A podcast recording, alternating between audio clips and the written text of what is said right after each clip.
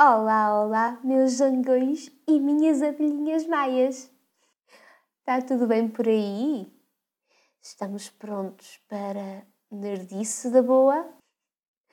Sejam muito bem-vindos ao episódio número 8 do podcast Socorro, sou cientista. O meu nome é Kátia Santos, sou bióloga. E malta, esta semana tenho um anúncio muito importante a fazer. Marte é nosso! O helicóptero da NASA, o Ingenuity, aquele helicóptero que vos falei no episódio anterior sobre a astrobiologia, o Ingenuity voou esta semana pela primeira vez em Marte. É o primeiro voo de todo sempre noutro planeta. E este feito extraordinário que aconteceu na segunda-feira, no dia 18 de abril 2021, vai ficar para a história, durou um módico tempo de 30 segundos a uma altitude de 3 metros. O que parece nada. Parece é nada de especial, mas. E tendo em consideração que a atmosfera marciana é particularmente rarefeita, é um feito importante é que a pressão atmosférica, em média, na superfície de Marte, ronda os 0,6 kPa, que é Pascal é uma das unidades em física para medir a pressão atmosférica. Ah, sendo que, obviamente, ao longo do planeta, esta pressão pode variar e ela varia nos extremos entre 0,03 a 1,155 kPa. Pois bem, na Terra, a pressão atmosférica da Terra é 101,3 kPa. Portanto, basicamente, a pressão atmosférica em Marte é em média 168 vezes inferior àquela que existe na Terra. E o que é que isto se traduz na prática? Ora, traduz-se em ventos muito fortes e tempestades que basicamente são regulares uh, na superfície de Marte e, portanto, dificultam a operação de algum tipo de voo. E isto é algo particularmente, é um marco particularmente importante, especialmente se considerarmos que hum, o primeiro avião, o primeiro voo de avião bem sucedido, aliás, pelos irmãos Wright, foi em 1903. Nem 80 anos passaram desde que os irmãos Wright finalmente acertaram uh, com o seu avião e já estamos a sobrevoar outros planetas. E isto é muito importante, até porque abre todo um leque de possibilidades na exploração uh, de Marte.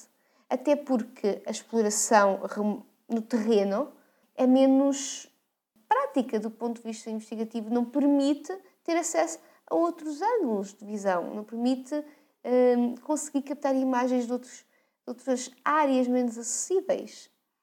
E à medida que estes voos do Ingenuity forem sendo mais operacionais, mais longos e mais extensos, temos aqui todo um potencial para ter dados ainda mais importantes uh, para a exploração de Marte e, obviamente, para aumentar o conhecimento uh, na área de investigação espacial.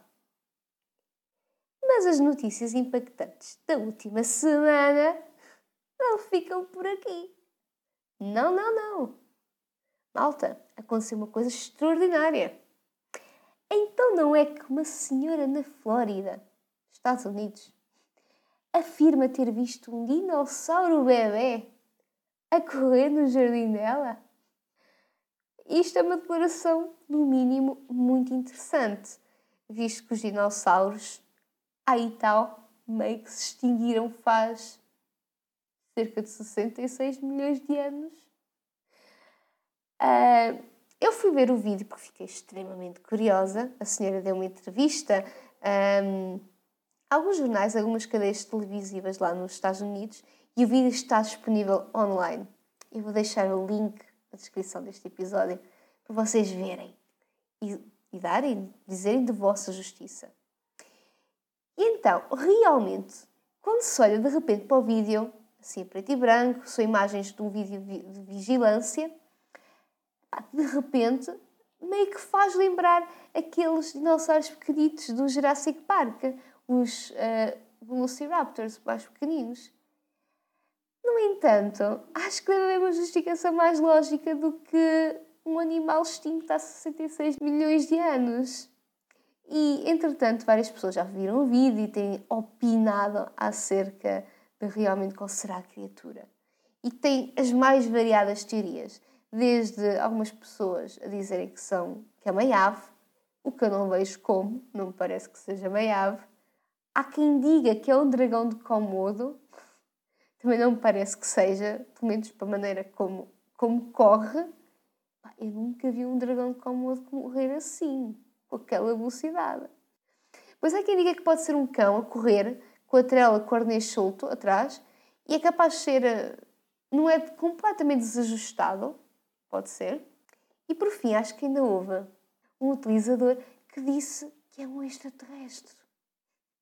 Aparentemente, na semana passada, uma nave espacial aterrou no planeta Terra. E eles andam aí a estudarem-nos e a observarem-nos. Vai ao encontro do episódio da semana passada. Pronto. Tudo se liga. Tudo se liga, minha boa gente. Enfim, acho que certamente haverá uma justificação mais lógica e eu vou ficar atenta. Vou ficar atenta para tentar realmente entender uh, se se chega a alguma conclusão definitiva acerca do pobre animal da pobre criatura que fez aquele sprint extraordinário no Jardim da Senhora. Mas pronto, notícias da semana feitas, vamos realmente àquilo que interessa e vamos falar de ciência. E esta semana eu trago-vos, talvez, o episódio mais doce desta temporada de Socorro Sou Cientista. Até porque esta semana, minha boa gente, vamos falar de abelhas. Isto é um bocadinho uma informação meia falsa, vá. Porque de entre as 20 mil espécies de abelhas que existem em todo o mundo, apenas 8 produzem mel. Aliás, isto é importante, nem todas as abelhas são amarelas e pretas. Há espécies de abelhas que são efetivamente azuis e verdes. Depois, outra informação que vale aqui a pena desmistificar nem todas as abelhas vivem em colónias. Há espécies de abelhas solitárias. E nem todas as abelhas são fofinhas como, bah, como a abelha europeia, que é a abelha mais conhecida, cujo nome da espécie é Apis mellifera. Mas por que eu decidi este episódio falar então de abelhas? Ora, há evidências científicas que indicam que as espécies de abelhas têm estado a decrescer de forma muito acentuada. Na realidade, um estudo científico muito recente, 2019, estima que mais do que as abelhas, em todo o mundo, eh, cerca de 40% das espécies de insetos estão ameaçadas. Isto é, é um dado importante, até porque, do ponto de vista científico, nós não conhecemos todas as espécies de insetos que existem. Estima-se que o número de espécies de insetos identificadas por biólogos, por ecólogos, seja subvalorizado em relação àquilo que realmente existe. E com esta percentagem tão grande de espécies de insetos ameaçadas, corremos o risco de haver espécies que se vão extinguir e que nós nem sequer sabemos que elas existiram, porque nunca as identificamos. Mas pronto, entre as espécies de insetos ameaçadas, estes estão basicamente em três grandes grupos, em três grandes ordens. A ordem dos lepidopteros, que inclui aqui as borboletas, a ordem dos coleópteros, e aqui temos besouros, escaravelhos, etc. E por fim, a ordem Hymenoptera, onde se incluem então aqui as vespas, as formigas e, naturalmente, as abelhas. E no caso concreto das abelhas, segundo a lista vermelha de abelhas feita pelo IUCN, a União Internacional para a Conservação da Natureza, estima-se que das cerca de 841 espécies de abelhas que existem só na Europa, 77 estejam em risco de extinção. E atenção que este valor, as 841 abelhas, correspondem às abelhas da qual temos dados concretos sobre a sua distribuição e sobre o número de, indivíduos que existem nas várias populações. Porque, no total, estima-se que hajam à volta de 1.800 espécies de abelhas na Europa, sendo que a grande maioria não há dados suficientes para analisar a sua distribuição, então as suas tendências populacionais e então conseguir determinar o risco de extinção destas espécies. Portanto, dentro do grupo já restrito por si de espécies de abelhas, temos realmente dados concretos acerca da sua distribuição, 77 estavam em risco. E isto é praticamente 10% das espécies que temos com dados suficientes e que existem na Europa. E porquê é que basicamente isto importa? Pois bem, as abelhas e os insetos em geral estão entre as principais espécies de polinizadores. Ou seja, estão entre os principais organismos responsáveis pela polinização das plantas. E o que é, que é isto de polinização? É a transferência do pólen, que é o gâmeta masculino, a célula reprodutora masculina das plantas, é a transferência deste pólen para as flores do sexo feminino e que vai permitir que as plantas se reproduzam. E dependendo das plantas, estas flores podem ser completamente individualizadas. Por exemplo, há plantas como a planta do kiwi, que tem, por exemplo, uma flor feminina e uma flor masculina. Em outras espécies, as flores podem ser unissexuais e, neste caso, elas acabam por ter, na totalidade da flor, uma estrutura feminina e outra estrutura masculina.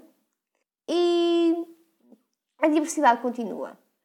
O problema aqui é que as plantas são espécies sésseis, não se mexem. Excetuando algumas espécies que se conseguem autopolinizar, que é raríssimo, a maioria depende dos animais e da água e do vento para que esta transferência de pólen aconteça, para que haja polinização. E como disse, a polinização pode acontecer também por ação do vento, por ação da água e de outros e de vários animais. Além das abelhas e dos insetos, espécies como os morcegos, os pássaros, alguns répteis também procuram o néctar das flores e acabam por se envolver neste processo de polinização. A polinização pode até ser feita por espécies como macacos, pequenos roedores, pode também ser feito por esquilos, etc. Não obstante o facto de haverem outras espécies de animais que podem efetivamente fazer a polinização, em casos extremos o homem pode fazer essa polinização também, o facto é que o principal conjunto de organismos responsáveis pela polinização são os insetos, onde se incluem as abelhas. E para terem uma noção desta importância, entre os 124 produtos vegetais cultivados por homem para consumo humano, 70% dependem da polinização por abelhas e outros insetos para conseguirem produzir sementes. Isto é, por exemplo, o caso da cenoura, do alho, da cebola. E pegando então em números concretos para nos ajudar a entender melhor, a polinização só por abelhas, só contabilizando o valor comercial da polinização feita por abelhas em todo o mundo, esta corresponde a cerca de 153 bilhões de euros por ano. Dá para construir 225 mil vezes todos os estádios do Euro 2004. E porquê é que se está a assistir então a este declínio de abelhas? Ora, as causas são muitas, mas eu vou focar em quatro. A primeira, e a mais importante talvez, é a agricultura intensiva. A agricultura intensiva, que por um lado causa perda de habitat, a perda de riqueza da diversidade de plantas, que são substituídas por monoculturas, e que se traduz numa menor variedade.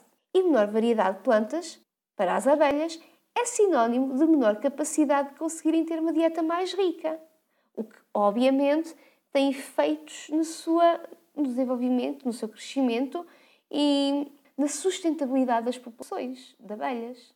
Aliando ao facto da agricultura intensiva ter esta degradação e perda de habitat, ela também está associada a aspectos como o uso extensivo de herbicidas e pesticidas.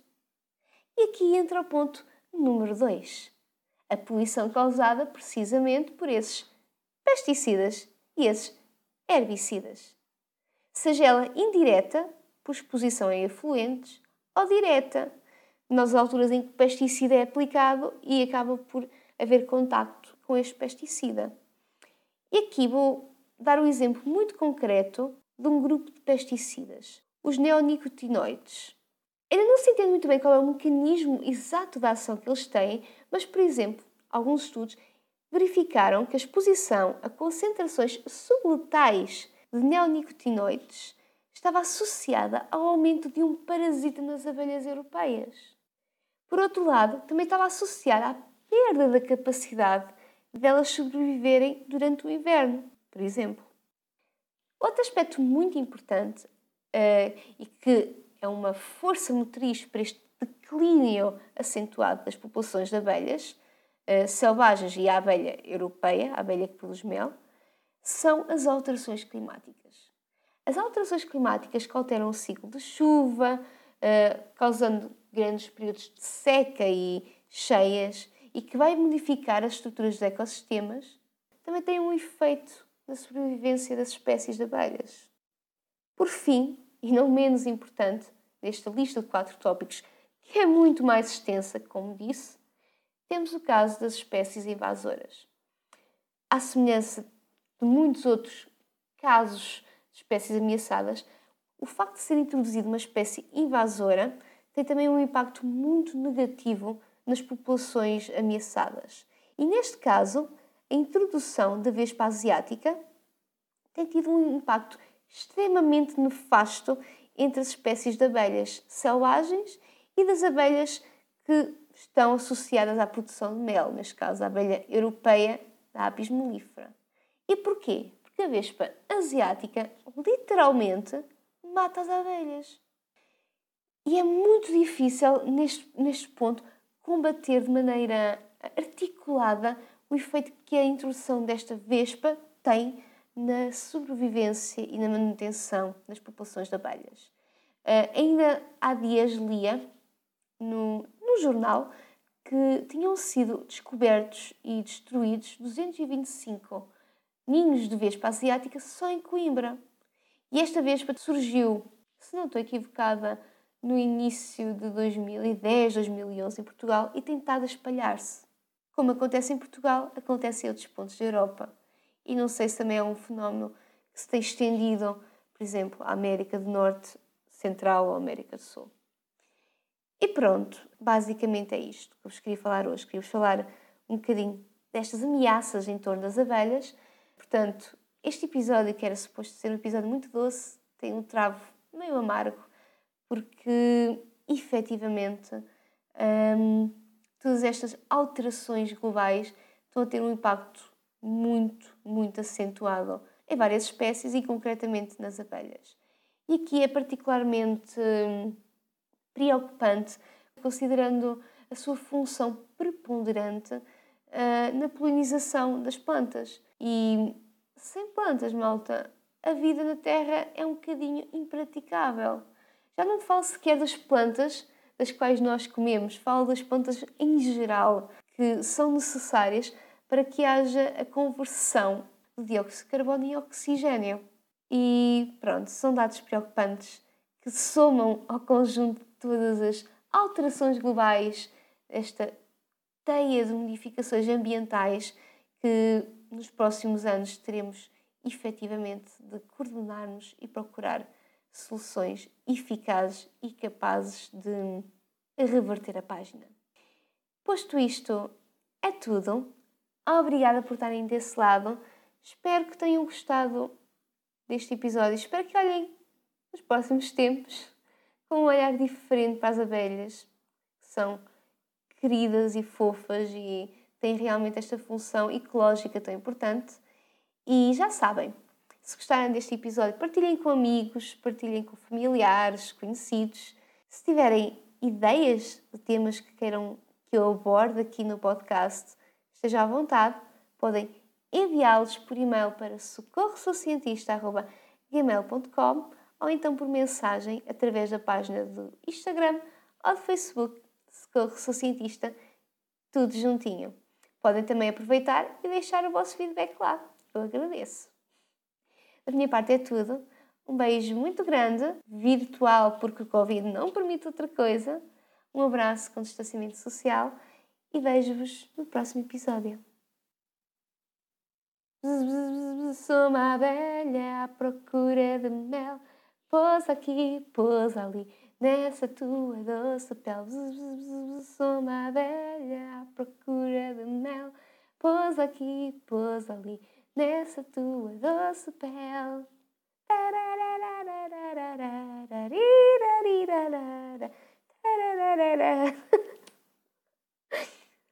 Ai,